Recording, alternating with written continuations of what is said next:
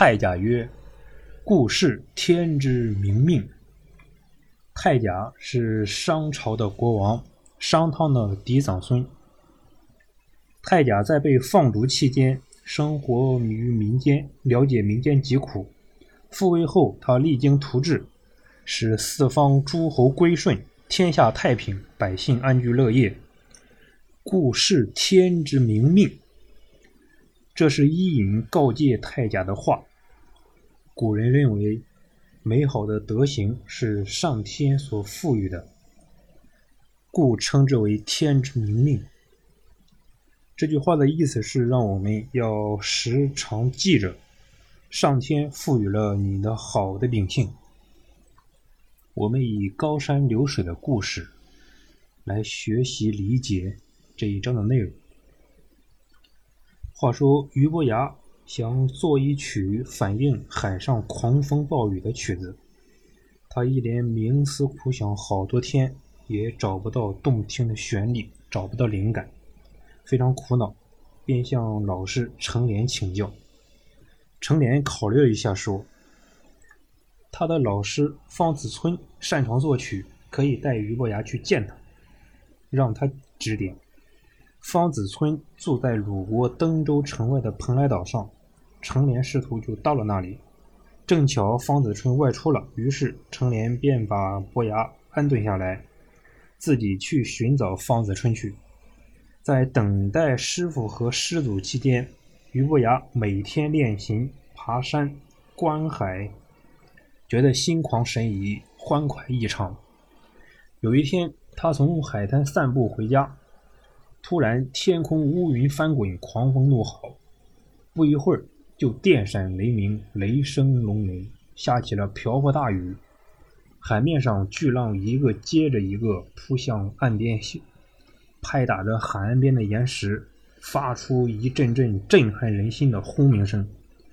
而高山上层层密密的松树随风弯倒，互相碰撞，发出一阵阵令人胆寒的呼啸声。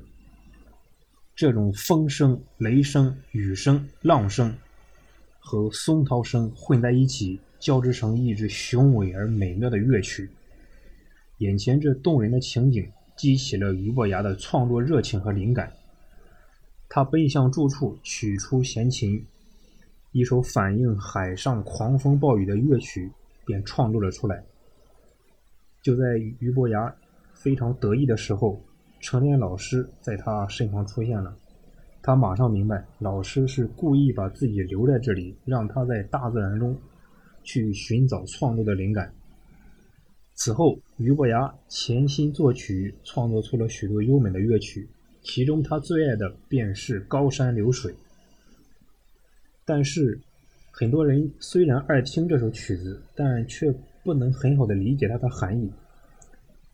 为此，俞伯牙内心也希望能遇到一个懂得自己的人，懂得这首曲子的人。有一天，有一个叫钟子期的人去砍柴，他碰巧遇到了在弹琴的俞伯牙，他被俞伯牙的琴声所吸引，便驻足聆听，全神贯注，脑海中全是高山的景象。钟子期屏息凝神，细听琴音。他时而轻轻敲击，又微微点头，脸上露出各种表情。当俞伯牙弹完一个段落后，钟子期不由得赞叹道：“真妙啊，气势磅礴，就像挺拔雄伟的泰山。”俞伯牙没有答话，而是继续弹下去。这时，钟子期的脑海中全是流水的形象，和刚才弹的不同。此时的琴声忽高忽低，琴声停后，余音袅袅不绝。钟子期又不由得赞叹：“真妙啊！就好像看见了浩瀚烟波、宽广无边的江河流水呀。”俞伯牙激动地说。你能听懂我的琴声，真是我的知音呀！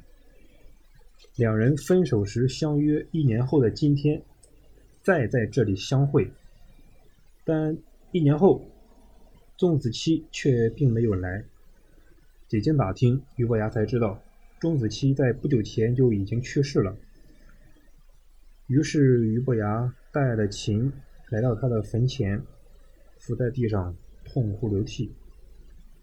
俞伯牙想，钟子期是自己的知音，这个世界上也只有他才懂得自己的音乐。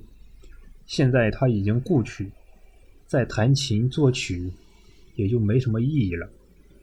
在极度悲痛之中，俞伯牙将琴高高的举起，朝地上狠狠的一摔，从此伯牙不复弹琴。我们古人把人分为两类，一是君子。二是小人，乍一看似乎笼统之极，对于人的评判过于简单，过于直白。其实细细品味，你会发觉古人智慧的闪光之处。当今社会上，各色人等地位不同，学历不同，职业不同，但按照人的道德标准划分，不外乎也就这两类人。即道德高尚者和品德低下者，所以做人最重要的要在于把全部的力量用于提高自身的品德修养上，而不是浪费在无谓的虚名上。